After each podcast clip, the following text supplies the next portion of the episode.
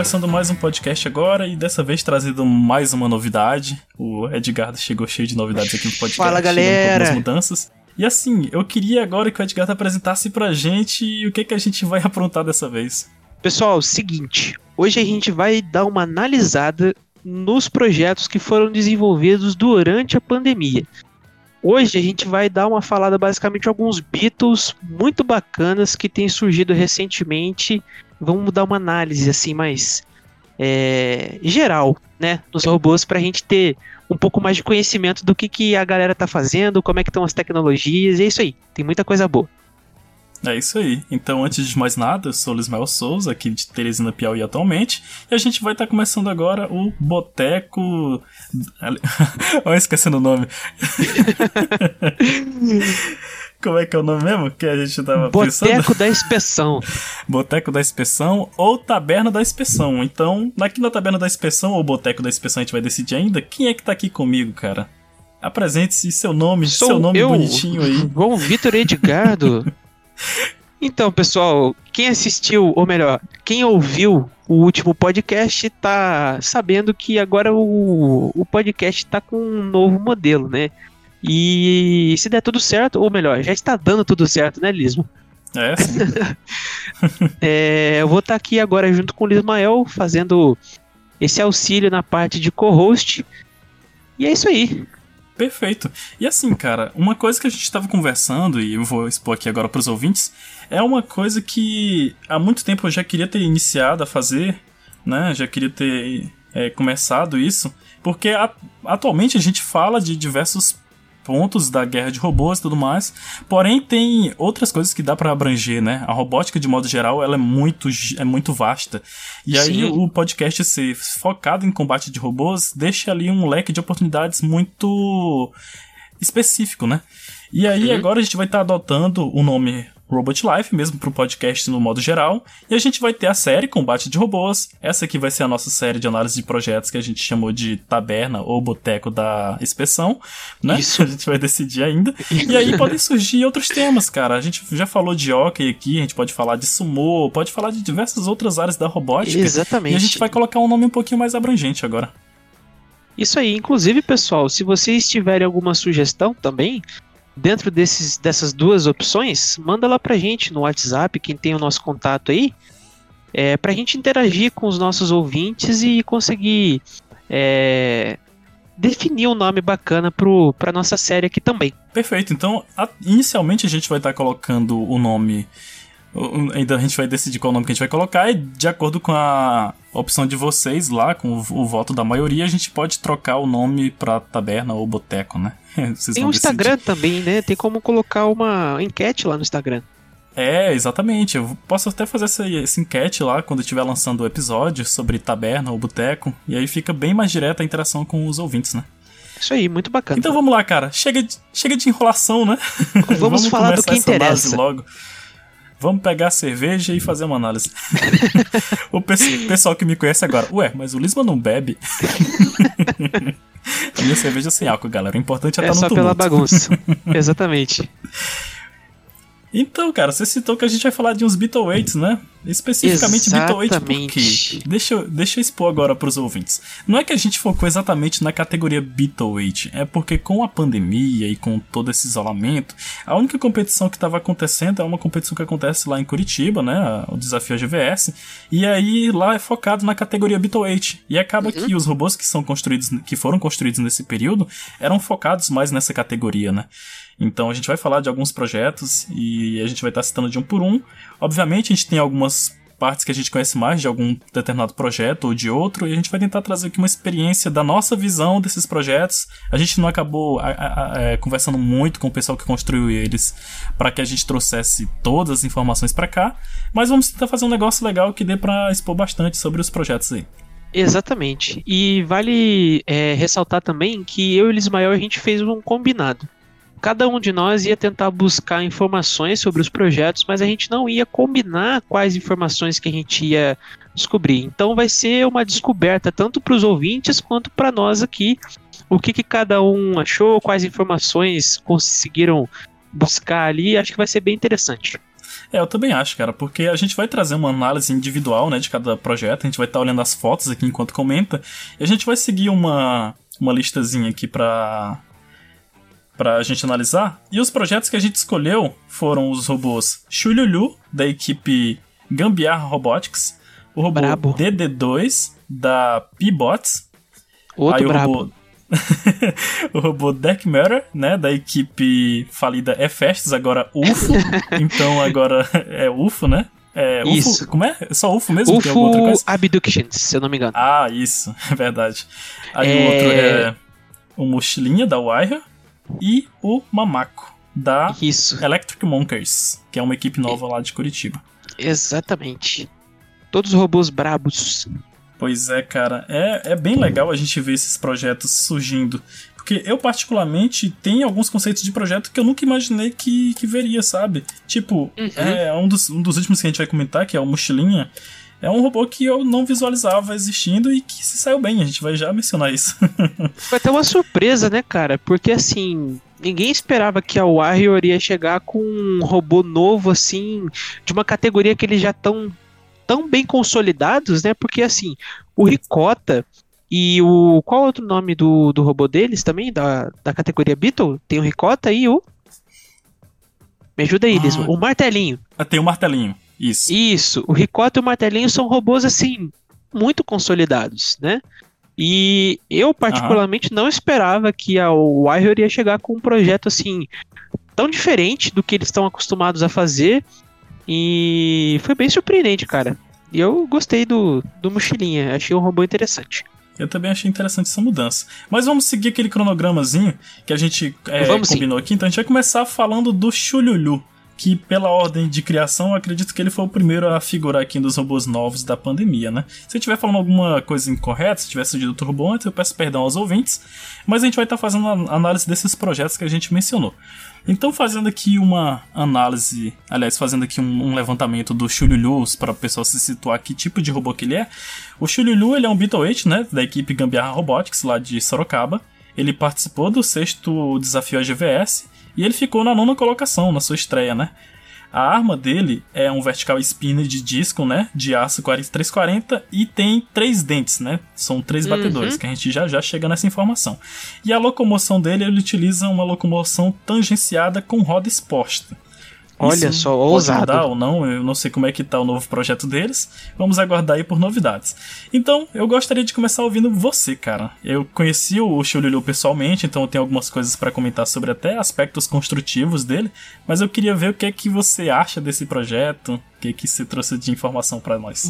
Bacana, cara. O Chululu, eu tenho basicamente do, dois pontos aí para comentar sobre, assim, como alguém que tá vendo o projeto de fora, né, não teve a oportunidade de ver o projeto pessoalmente, conhecer quais foram os, as ideias por trás do projeto.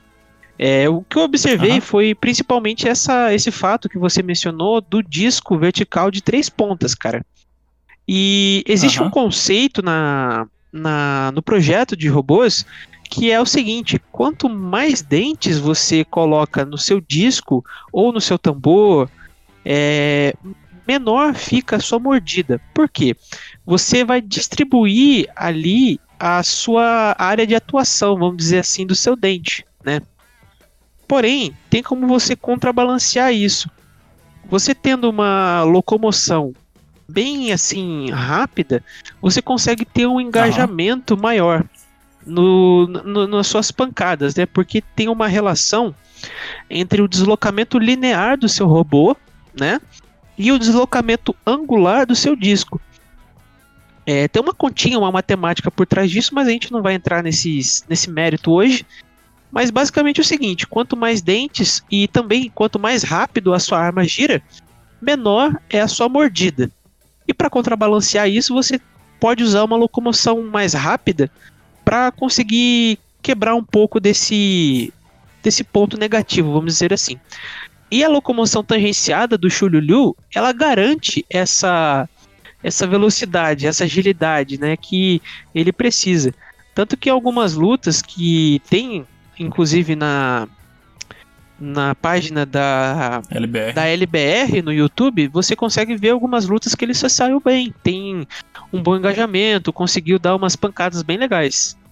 Acho que é basicamente isso que eu consegui analisar do Chululu.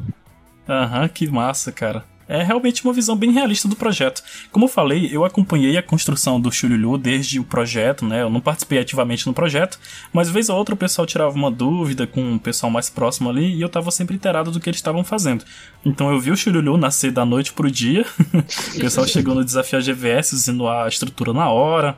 E aí eu ajudei a fazer roscas na, na torre do robô e tudo mais. Então tava vendo ali a montagem deles, né?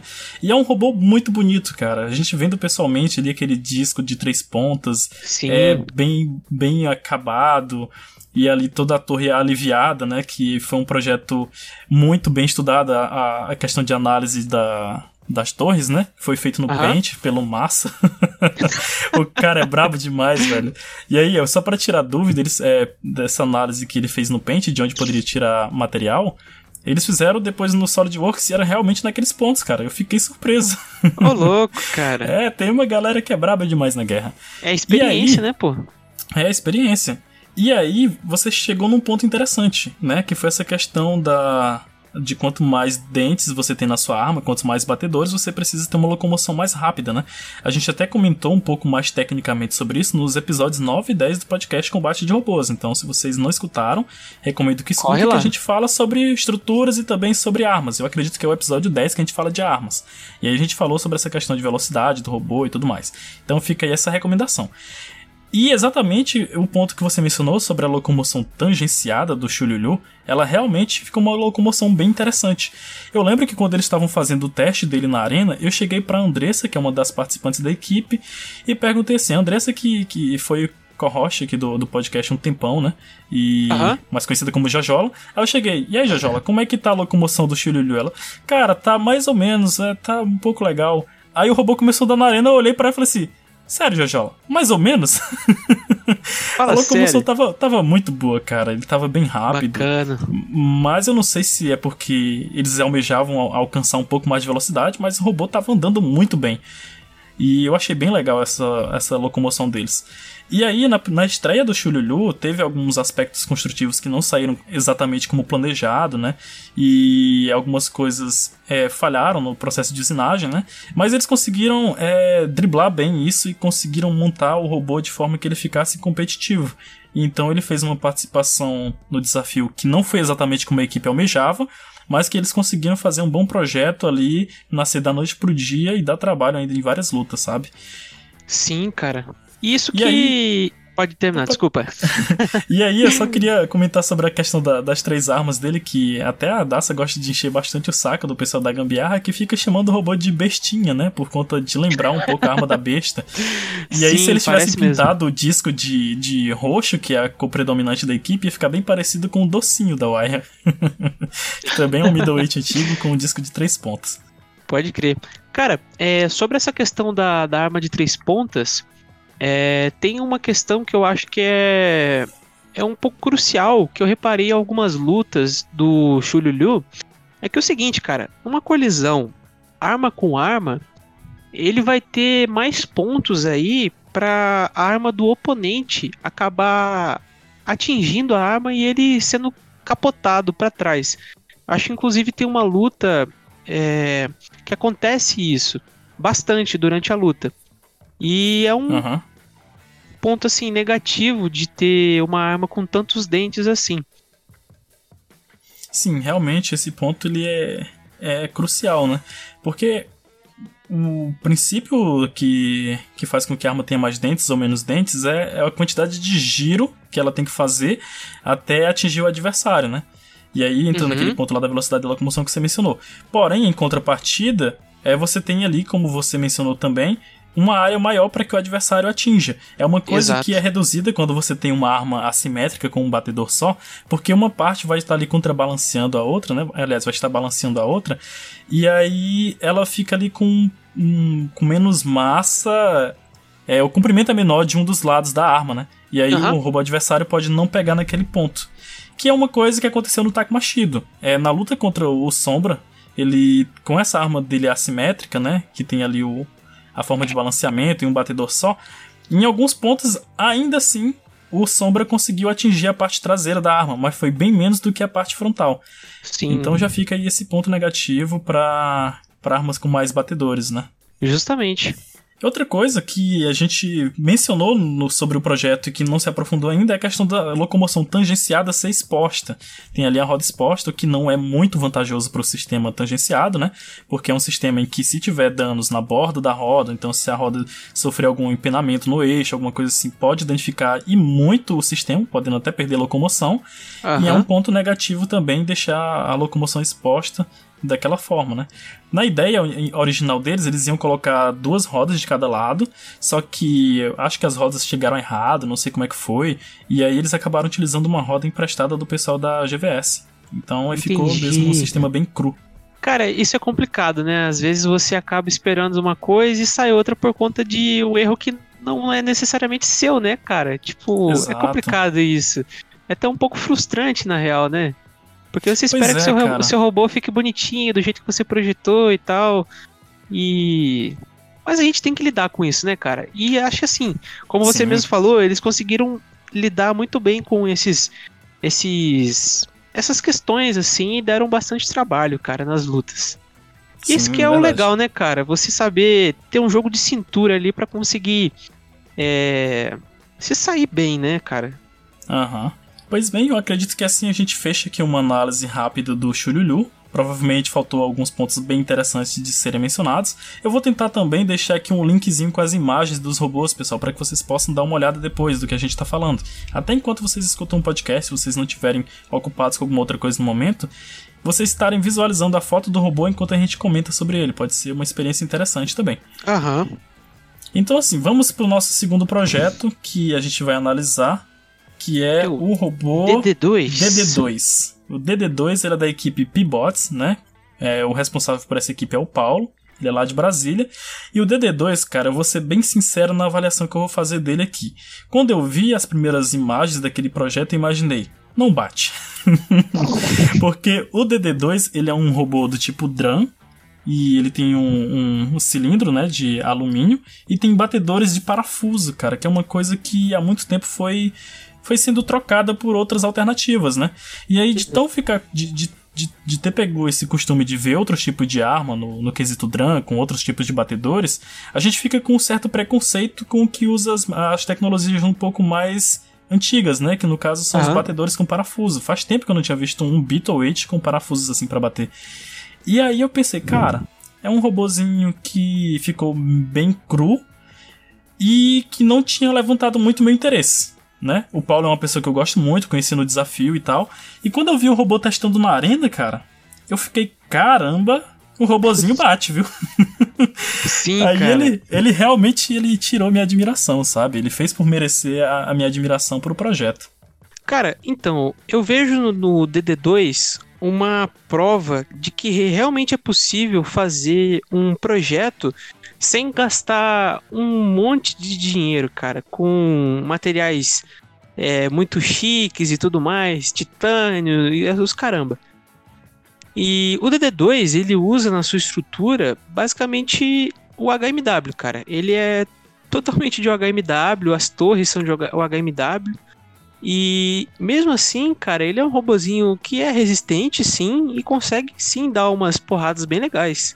Pois é, ele é um robô que ele não tem anti-rampa, ele não tem proteção nas rodas, e a estrutura dele, como você falou, são três é, chapas de UHMW, né? Duas na lateral e uma atrás. E a frente dele é uma a arma pega toda a frente do robô. Ele não tem muitas coisas assim que, que seriam cruciais no projeto. Então, inicialmente a gente olha para ele e imagina que é um robô que vai ser facilmente derrotado na arena, né? Mas uhum. na prática, não é isso que acontece. Olha, já que você tá com a foto dele aberta aí, deixa eu te fazer uma pergunta. Que tipo de motor você acha que ele usa na locomoção ou na, na, na arma? Cara, parece ser um, um brushless aqui, não? Sim, mas brushless outrunner ou inrunner? Hum, parece ser um in-runner, cara, porque o motor está em contato com a eletrônica. Então, se a carcaça de fora do motor girasse, ia virar um liquidificador aqui dentro, né? Pois é, cara, é uma coisa que eu achei bem curiosa. Ele utiliza um motor em runner e o robô tem uma velocidade altíssima, cara. É muito da hora. A arma dele faz um barulho muito bonito, assim como qualquer é, outro eu drone. cheguei a ouvir nas Pois é. lutas, nos vídeos. Pois- Pois é, cara. E essa questão da arma dele ser com motor em run, ela atinge uma velocidade altíssima, né? E Sim. aí, isso, como a gente tinha falado lá, a questão da velocidade da arma, com a quantidade de tempo e tudo mais, isso pode dificultar.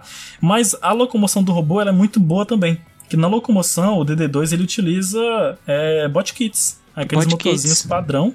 Que Já foi são muito conhecido. aprova- usados e aprovados, né?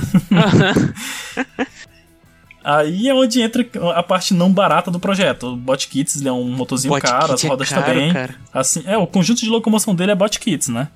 Legal. E uma coisa que eu achei bem curiosa é que os botkits eles estão sendo pouco a pouco ultrapassados por outras tecnologias, né?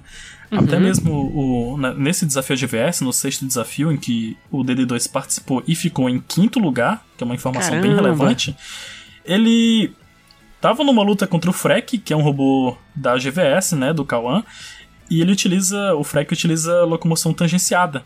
E teve momentos lá que eles ficaram de frente um pro outro, tentando se empurrar, e o Frek empurrava o DD2, cara. Eu fiquei abismado com aquilo. Eu falei, caramba, o tangenciado tá empurrando o Botkits.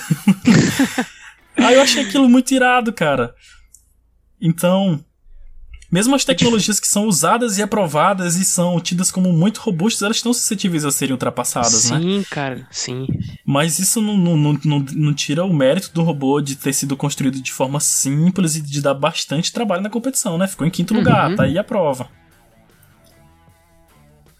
E uma coisa interessante que eu acho do Paulo, da Pibots, é que ele tinha um outro robô chamado Cruel, que É uma tinha um aspecto rampinha, né? parecido com- É uma rampinha, bem parecida com os, com os D2. E quando ele apareceu com esse conceito do, do robô de combate com arma ativa, ele fez da forma mais simples possível, porque era o primeiro projeto dele com arma ativa, né? Aham. E isso não impediu que ele fizesse um projeto bem feito. Então entra Exatamente. naquele ponto em que a gente estava até mencionando no, no podcast passado que complexidade pode não ser exatamente sinônimo de que o robô vai ser bom. Né? Um robô Exatamente. de madeira bem construído pode dar, dar um olé em robôs que têm titânio na sua estrutura. Pois é, cara. Então fica aí uma análise rápida aí do nosso DD2, né? Parabéns aí pra Pibots, é um robozinho bem, bem top. Top demais. Então, o terceiro projeto, cara, que a gente vai analisar é um projeto que eu particularmente acho muito bonito. Não, esse aqui eu pago um pau, na moral. Pois faz a apresentação do, do robozinho aí. Eu acho que você se preparou mais pra falar desse. Galera, então, agora a gente vai falar sobre o Dark Matter da UFO Abductions, né? A antiga Hephaestus. O Dark Matter, pra quem não conhece, é um Beetle também, né? E ele é inspirado no robô Witch Doctor da BattleBots. E pra quem não sabe, o Witch Doctor ele é um robô vertical spinner com duas barras verticais, porém com uma mordida apenas. E essa, caracter- essa característica foi mantida no reprojeto da na versão Beetle, né, que seria o Dark Matter. E o Dark Matter, ele possui também quatro rodas, e ele é um vertical spinner com é, 4x4. E as, o sistema de locomoção dele é baseado em brushless, com redução, e transmite as rotações das rodas traseiras para as rodas dianteiras com O-ring. E é, é um robozinho. Que, que essas correias O-Ring, elas são bastante utilizadas em arma também, né? Sim, também são, mas ultimamente a gente tem visto que para armas tem sido um pouco. É, não dá muito Hum. bom não. É, não é muito eficiente. O Lismael pode confirmar aí pra gente. Ih, rapaz. Cara, e esse robô, o Dark Matter, ele é um robô assim, meio. Eu acho que ele é um robô inovador, cara, porque a gente tá Aham. vendo muito dessa é, tendência de se usar a, o, o sistema tangenciado e tudo mais. Porém, o sistema com brushless e redução, se implementado da maneira correta e tomando as precauções certas, é, pode ser muito positivo. Como a gente viu, ele dando bastante trabalho na competição na última, no último desafio AGVS, né? Aham. É, cara, o Dark Matter é um robô que ele sempre chamou minha atenção desde a época do projeto inicial dele, que ele tava fazendo os primeiros testes na arena. Eu uhum. consegui ter acesso a esses vídeos depois dele ter sido anunciado ao público, né? Eu vi os testes iniciais dele. E ele utilizava uma rodinha de impressora nos testes e tudo mais, aquelas rodinhas de puxar papel, né? Que são Sei. bem padrões até. E ele é um robô que tem uma locomoção muito bonita de, Sim, de a gente cara. assistir, sabe? Ele tem uma locomoção Sim. ali que ele vai muito bem para frente, para trás, ele tem uma curva legal. E ele é um robô bonito da gente olhar, sabe? Eu Realmente. acho um projeto assim muito bem feito, a arma dele tem um design muito bonito e ele lembra bastante o, o Witch Doctor, tem as saias na frente e tudo mais também. E eu acho que vai ficar mais parecido ainda na nova, na nova versão, em que ele vai estar Pintado, né? pintando de acordo com as cores do, do original, né? Do, do It Doctor original. Então acho que vai ficar um projetinho bem legal. Real, cara. Mas vamos lá, vamos, vamos, vamos conversar agora sobre aspectos técnicos do Dark Matter que chamaram a nossa atenção. Vamos. Cara, a começar pela arma dele, cara. Porque a arma dele eu acho, assim, sensacional. Se, Assim, não Aham. tenho palavras, assim, pra descrever esse sistema de arma. É, inclusive, é, foi uma das inspirações também pra eu começar a projetar o meu Bito com um motor parecido, mais ou menos, com a ideia que eles têm usado. Então, qual que é o rolê aqui?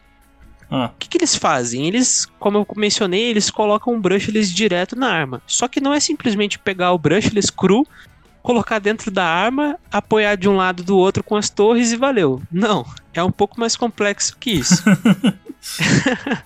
Você precisa dar uma otimizada, ou melhor, uma modificada no brushless e no seu sistema ali, para ele poder ser um pouco mais resistente e mais confiável. Pelo que a gente, eu consegui perceber, eles tiram os rolamentos que já vem no motor, né? E tiram o eixo também que vem no motor. E deixa só o estator e o rotor do motor. Com isso, Caramba. eles fazem um eixo escalonado. Imagina o seguinte, um eixo que tem dois diâmetros. Nas duas Aham. extremidades ele tem um diâmetro menor e no meio ele tem um diâmetrozinho maior para poder encaixar ali aonde seriam encaixados os rolamentos no estator do motor.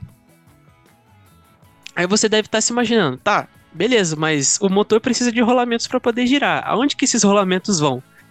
Na real, Hum. o, o estator e o eixo, eles vão ficar fixos. O eixo, eles fixam o eixo com parafusos nas torres do robô. E o rolamento fica dentro da, dos discos né, verticais por interferência. Eles Caramba. prendem os rolamentos por interferência. Ou seja, o seu conjunto de motor e eixo, ou melhor, o estator e o eixo ficam completamente parados. E o que vai girar é só o, o rotor do motor mesmo, que você deixou ele bem peladinho mesmo, só o- os ímãs ali praticamente. E envolvendo toda essa galera, tem um, um cilindro, né? Um cilindro de material. Eu chuto que seja alumínio. Me corrijam se eu estiver errado, pessoal da UFO.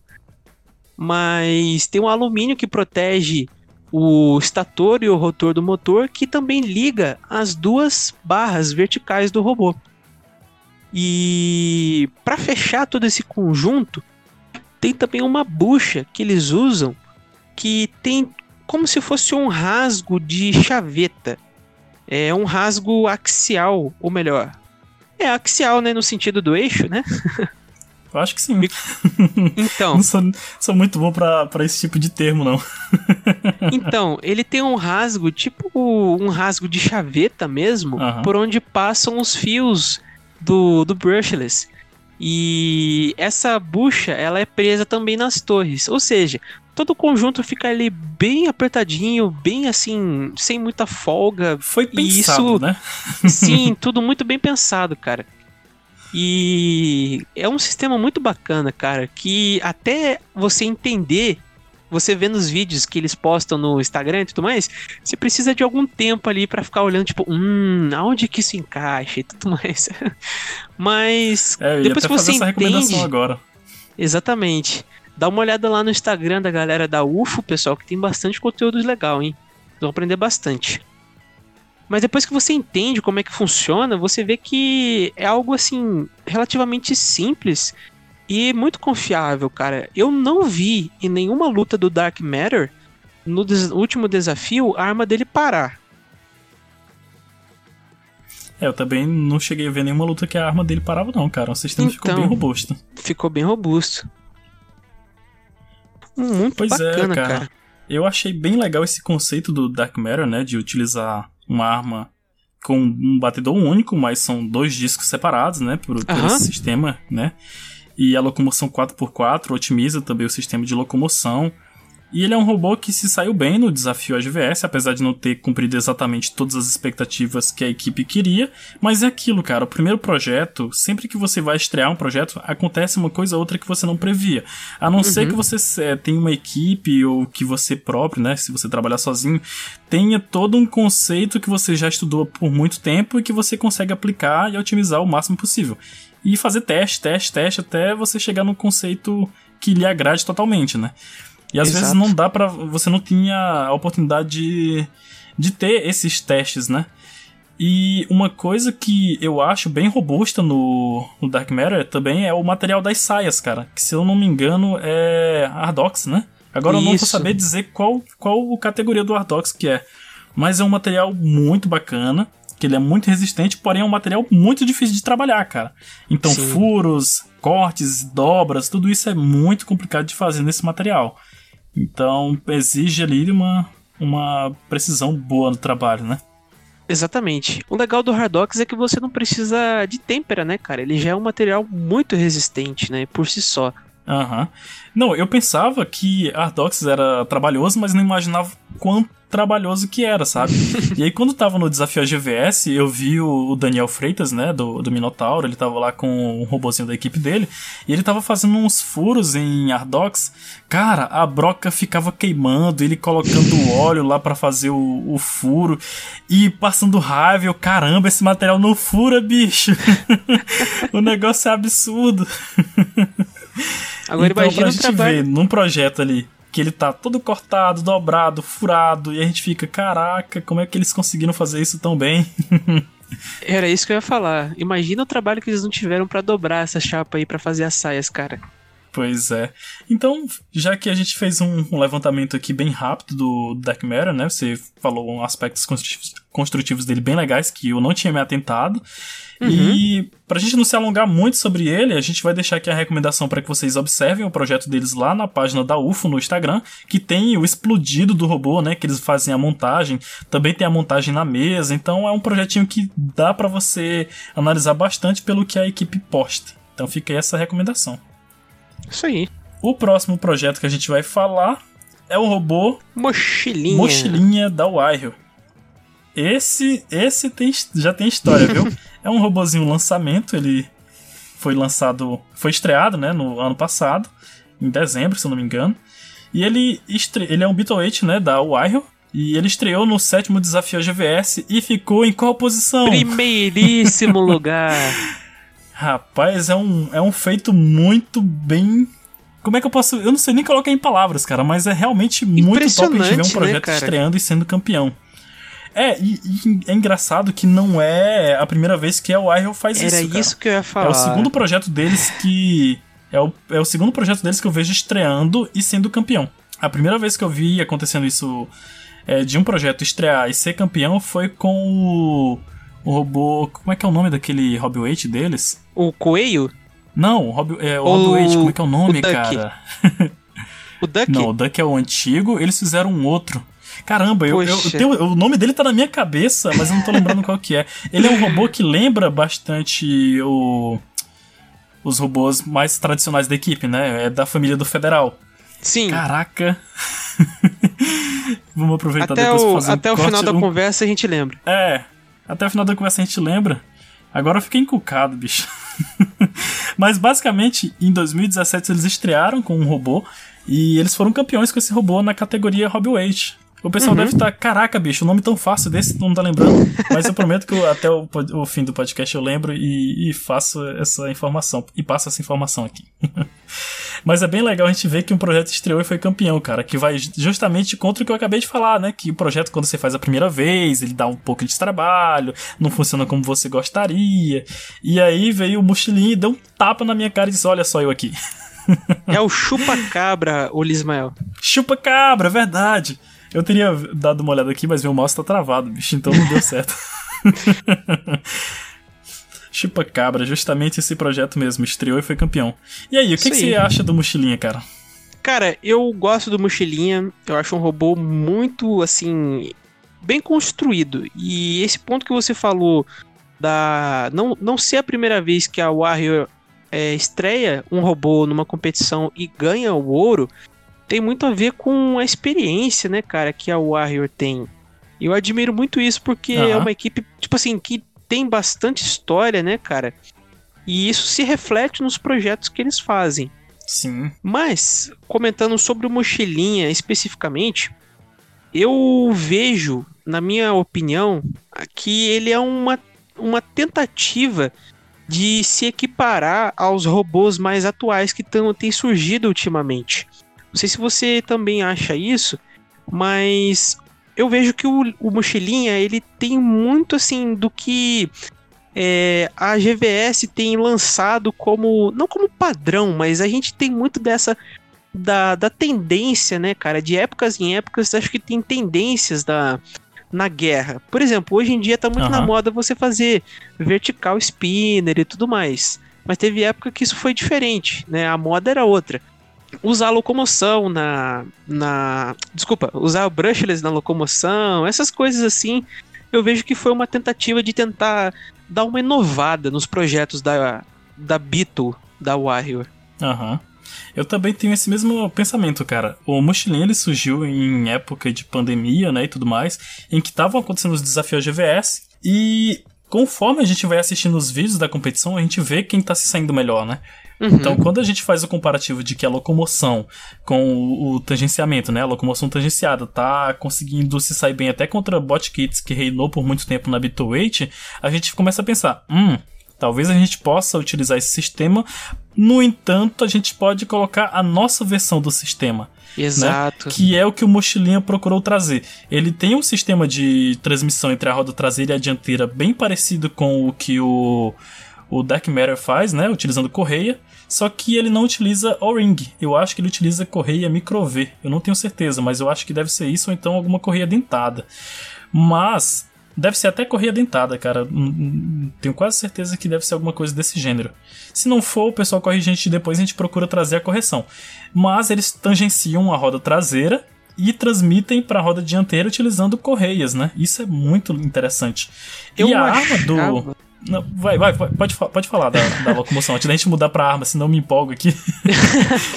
eu achava que não tinha transmissão entre a roda dianteira e a roda traseira. Eu achava que todo o tracionamento do robô era feito apenas nas rodas traseiras. Eu não tinha reparado nesse detalhe. E olhando com mais atenção, realmente tem aqui uma uma uma correia, né? Uma correia ligando as duas, né? A dianteira e a traseira. Bem interessante, cara. Não tinha reparado isso. Pois é, uma coisa sobre robôs 4x4 que utilizam apenas a tração em uma das rodas, né? É, aliás, na, em um dos lados da roda, que no caso seria atrás. Se não fizer uma transmissão para as rodas dianteiras, não adianta de nada, cara. As rodas ali elas vão estar servindo como apoio, porém, em questão de curva e de tracionamento, uhum. essas rodas vão ser muito mais um atraso do que um benefício. Então, robôs que, que têm quatro rodas, eles têm que ter um sistema de transmissão para as rodas dianteiras. O que é feito muito lá fora do Brasil é eles colocam um motor bem no meio do robô e transmite tanto para as rodas traseiras quanto dianteira através de correias. Né? Aí, nesse caso deles, tangência. É, o Lynx usa, isso. Tem outros robôs que participam daquele mesmo conceito do Lynx e de outros verticais com quatro rodas lá do exterior que utilizam esse conceito. Até mesmo robôs maiores, né? E assim, é um conceito que vem dando certo há muito tempo. Porém, como é que a gente faria um sistema tangenciado e transmitindo para a roda é, dianteira? Eles utilizaram correia, né? Tem outros robôs que utilizam tangenciados nas duas rodas, que é uma das coisas que, que já foi mencionada aqui no podcast também. E são alternativas para você fazer esse tracionamento para quatro rodas, né? Mas como as rodas do mochilinha são um pouco mais afastadas do centro do robô, não tinha como fazer um tangenciado que pegasse as duas rodas, e aí tiveram que transmitir por correia. E aí fez com que a locomoção do robô ficasse bem legal. E, sinceramente, eu acho a locomoção do Mochilinha muito bacana. Muito bacana mesmo. Pois é, agora entrando aqui no, no conceito de arma do Mochilinha, é, eles utilizam um Egg Beater bem parecido, bem parecido mesmo com aquele que o Black Dragon utiliza, né? E é uma arma muito da hora, cara. E Sim. que na Bito ela se saiu bem, eles conseguiram fazer um, um, bom aproveitamento desse tipo de arma. E aqui eu queria até te fazer uma observação, cara. Outro dia você tava lá naquela loucura de perguntar sobre a questão de espessura de torre de Beetle 8. Olha a espessura tava da bolado, torre do, do mochilinha aí. É bem. É bem menor, né, cara, do que a galera fala que é o padrão, né, cara? Sim. Eu chutaria algo em torno de um quarto de polegada também, cara. No mesmo padrão da, das torres que eu utilizo no Tak Machida. Se for mais, mais do que isso, deve ser pouca coisa. Mas eu acho que é próximo disso. Então é aquilo. É muito da construção do projeto, do design do robô, tudo isso que vai definir o que, é que você utiliza, né? Então, assim, o Mochilinha ele é um robô que estreou no desafio GVS, uma competição de alto nível na categoria Bitweight, utilizando um conceito que atualmente eu não tinha visto, que é essa é, essa, esse aspecto construtivo do mochilinho é um pouco bem. É, é não é nem um pouco, é bem diferente do que a gente costuma ver, né? As torres estão uhum. ali separadas do resto do robô, os mancais estão um pouco Sim. mais separados. Ele tem uma, uma construção assim um pouco, eu diria até que esquisita se a gente for comparar com outros padrões de projeto, sabe? Mas isso não fez com que ele se saísse mal. Ele se saiu bem e ficou em primeiro lugar.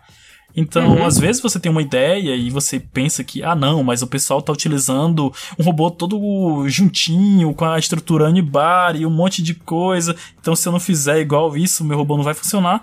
Aí chega um robô com uma mochilinha, com uma construção totalmente diferente e mostra que dá para ser campeão. Então, já, já dá um mérito aí pra equipe, né? Exatamente, cara. Parabéns aí ao Arro pelo projeto. A gente tá aqui, ó, batendo palma para vocês. é isso aí. Então, agora avançando para o nosso último projeto de hoje, que foi um que surgiu também durante a pandemia, é o robô Mamaco, da equipe Electric Monkeys. Isso! Electric também Monkeys, que é uma como equipe King que... Kong. Eu viveu o macaco. Eu viveu o mamaco. Eu vou fazer um robô chamado Godzilla só pra poder lutar contra o mamaco, cara. Faz Zodguila. Cara, entrando aqui agora sobre o Mamaco, que é um robô Beetleweight também, que surgiu para participar do sétimo desafio GVS, né? Ele participou, como eu já disse, do sétimo desafio GVS e ficou em 13 lugar. Então não foi uma colocação tão interessante porque também teve questões construtivas nesse projeto que dificultaram o trabalho da equipe, né? E assim, uhum. Ele é um robô que utiliza arma do tipo Egg Beater, bem nos padrões da GVS, né? Bem parecido com o que o pessoal da GVS usa, de material também em aço 4340, e a locomoção é tangenciada. Então é um robô que lembra bastante os robôs da GVS, porém, como eu já tinha mencionado antes e que foi rebatido pelo Mochilinha, mas eu vou reforçar, a primeira versão do projeto ela sempre tende a dar alguma falha, alguma coisa que a gente não tinha planejado. Às vezes falta um componente, às vezes a usinagem atrasa, e uma série de coisas podem é, dificultar seu trabalho, né?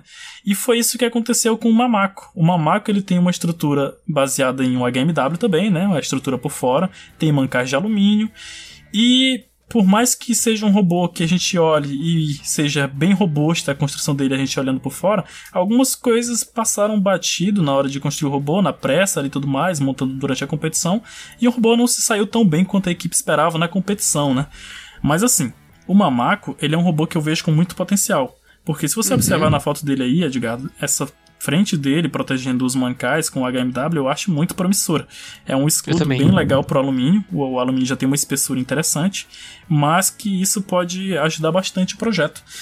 E sobre o Mamaco em si, eu acredito que a próxima versão dele vai estar bem interessante, porque vai vir arrebentando. É, todo, é, vai vir arrebentando porque esses pontos que eles falharam na construção do robô já vão ser corrigidos, né?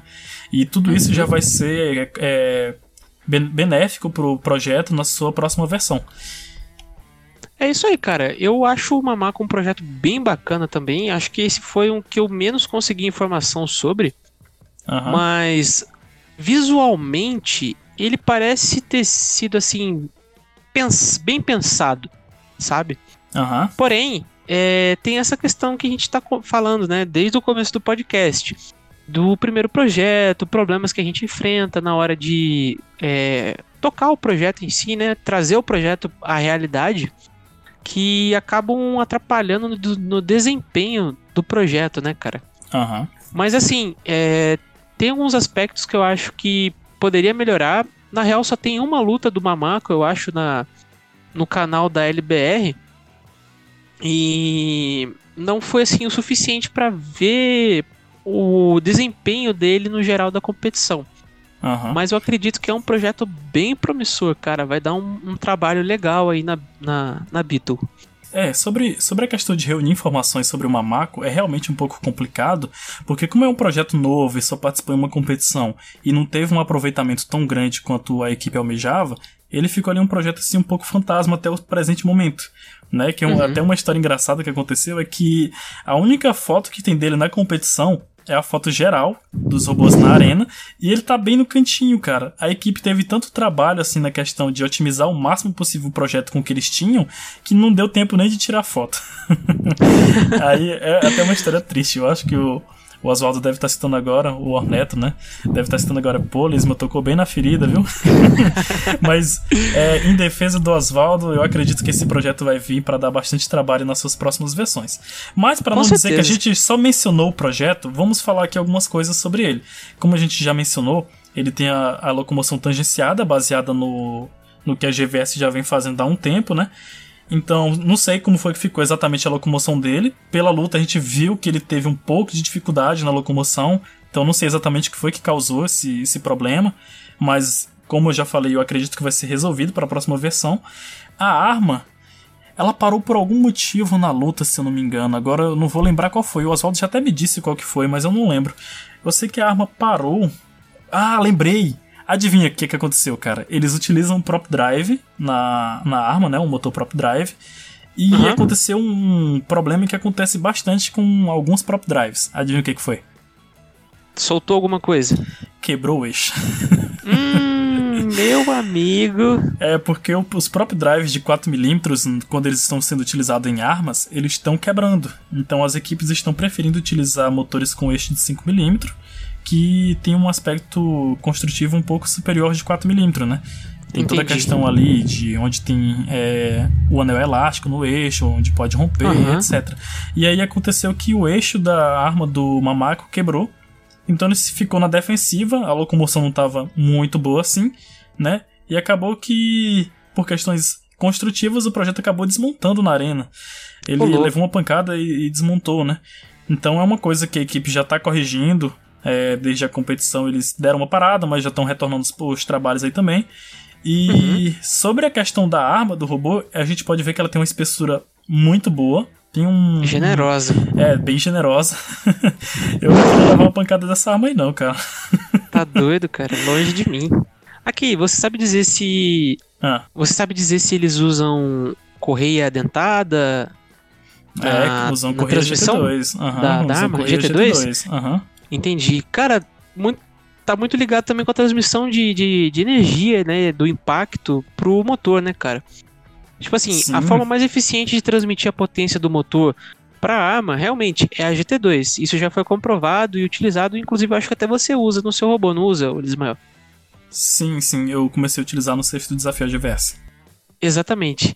Mas, em contrapartida, se o seu sistema de, de motor não é muito resistente, isso pode ser um problema também, porque acontece justamente pode, isso que aconteceu com, com o Mamaco, que é uhum. quebrar motor, às vezes estourar um, um imã lá dentro e tudo mais. É.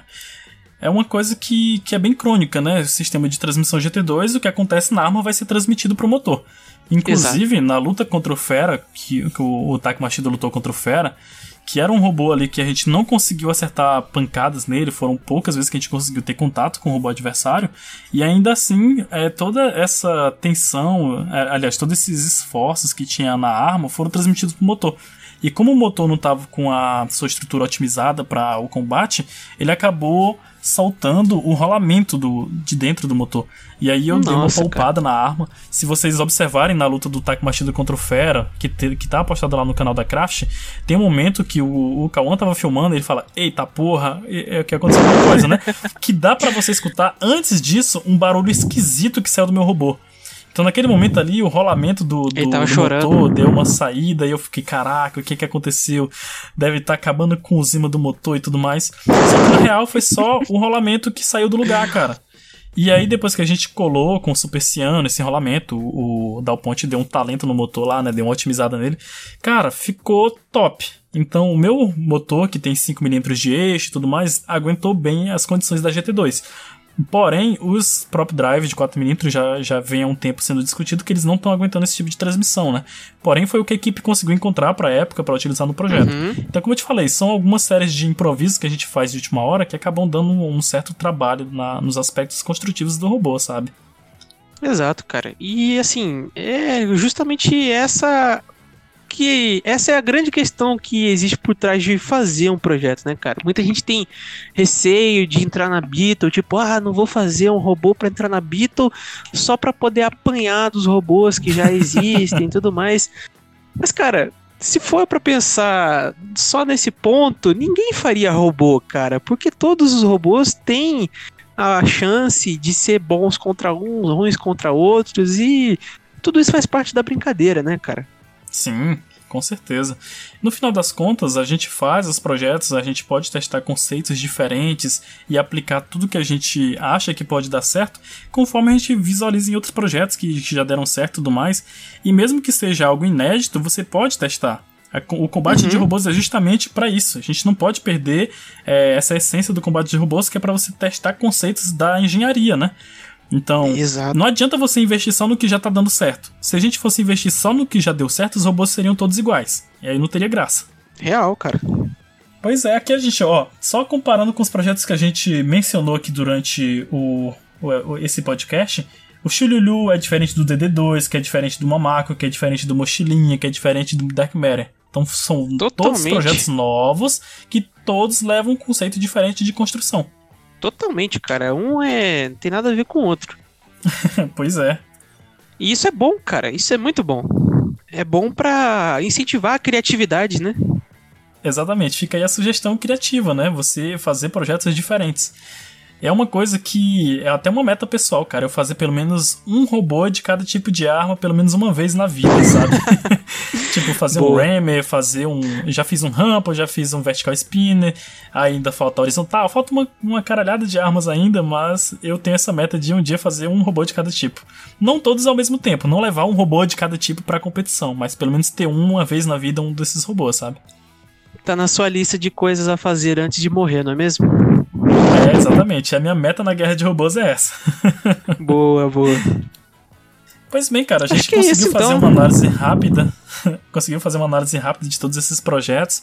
Obviamente, faltaram coisas. A gente provavelmente falou alguma coisa errada aqui. Mas quem não fala Também coisa acho. errada dentro de um bar, não é mesmo? Exatamente. Ou de uma taberna, não é mesmo? É, numa taberna, ou num boteco. A gente já tá bêbado mesmo. Então. Ai, ai. Galera, não esquece de votar lá no, no Instagram, tá? O nome é que vocês acham mais legal pra gente dar um nome bacana para essa série aqui. É, eu vou aproveitar, Edgar, e deixar uma caixinha de sugestões lá de nome também. Alguém pode sugerir Perfeito. um nome que a gente não pensou, que a gente Real. demorou para iniciar a gravação porque a gente tava procurando o um nome para sugerir para vocês. a gente ia começar a gravação uma hora atrás. Essa uma hora que a gente ficou conversando aqui foi só para decidir o nome, entendeu? pois é, ai, bem ai. isso mesmo, cara.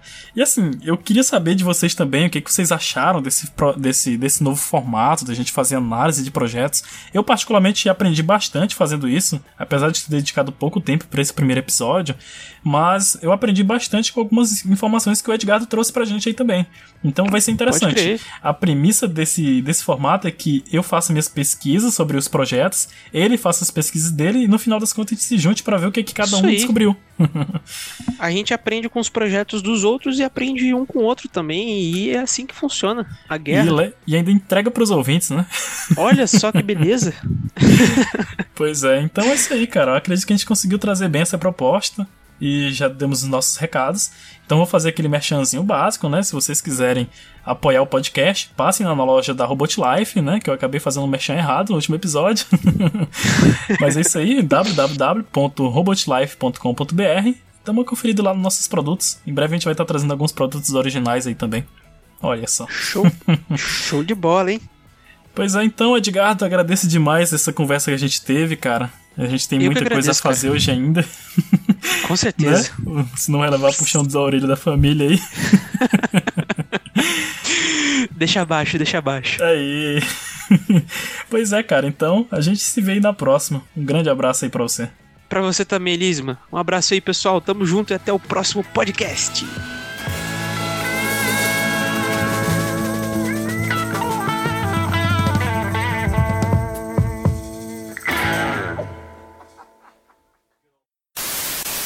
Pô, agora vai começar um processo trabalhoso aqui. Porque como eu tirei. Como o meu mouse parou de funcionar, eu vou ter que parar as gravações utilizando o teclado. Então deixa eu ver como é que eu vou fazer isso aqui. Misericórdia. Ismael, Ah. é, eu preciso ir lá ver a minha situação lá pra não, não levar bronca, cara. Beleza, corre lá, cara, corre lá. Diz, diga pra sua família que foi eu que te ocupei. Eu, eu levo a culpa. Não, tranquilo, tranquilo. Cara, brigadão, Vai lá, gostei vou- demais desse episódio, foi muito bom mesmo, de verdade. Também gostei pra caramba, cara. Valeu. Tamo junto, até a próxima, cara. Até.